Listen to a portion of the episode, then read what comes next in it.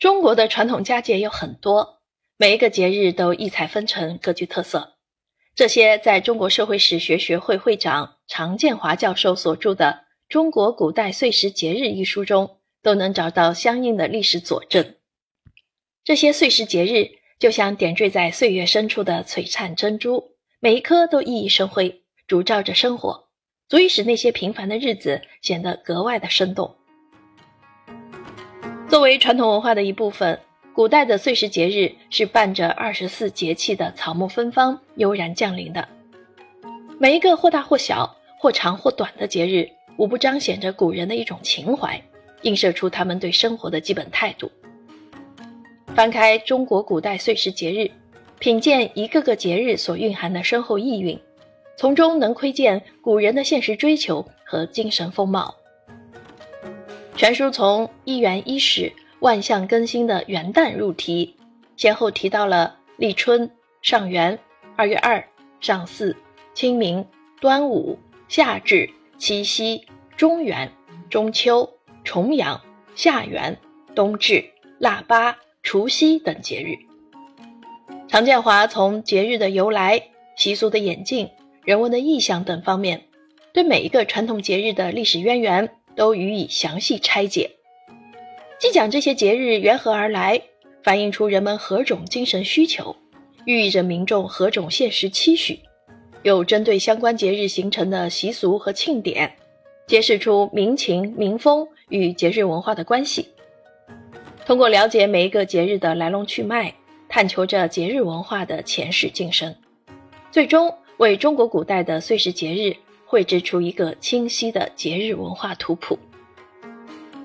需要明确的是，中国的这些岁时节日绝非凭空杜撰，而是古人在长期观察自然，进而在把握自然规律的基础上产生的。远古时期，古人通过观察太阳和北斗星辰的变化，建立了最早的时间系统，确定了春分、秋分两个分点和夏至、冬至两个至点。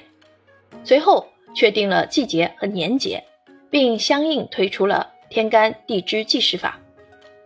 至战国时期，二十四节气最终定型，而中国的岁时节日很大一部分就源自于二十四节气，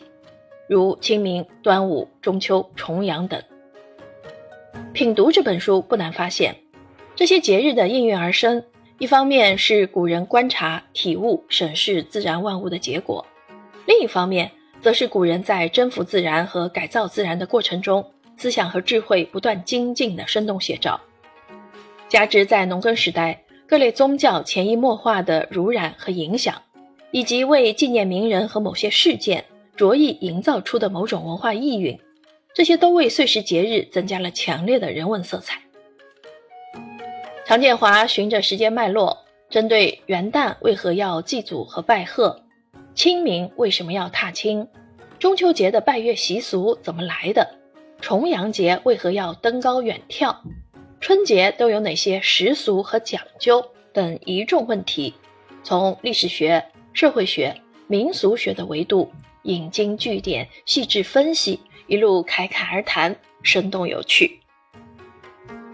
《中国古代岁时节日全书》不但洋溢着节日的喜庆祥和。还氤氲着浓郁的民族风情，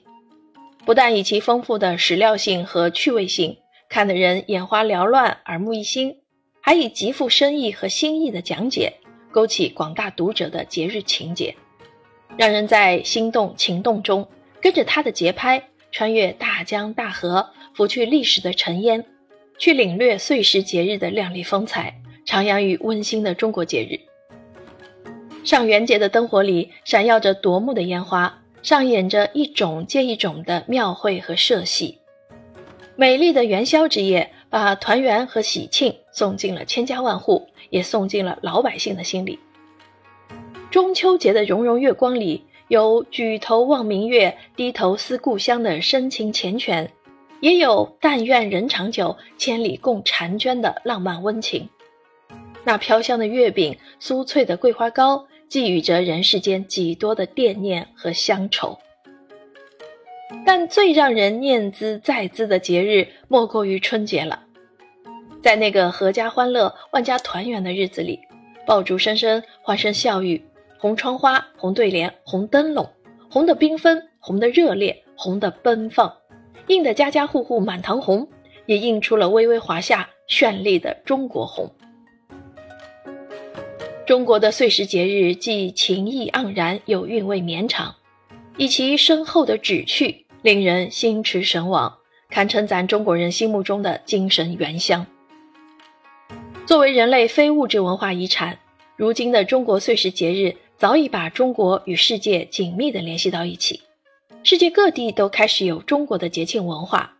华夏民族的古老智慧在历久弥新中责备着这个世界，这正是。道不完的岁月芬芳，品不够的生活琼浆，诉不尽的节日衷肠。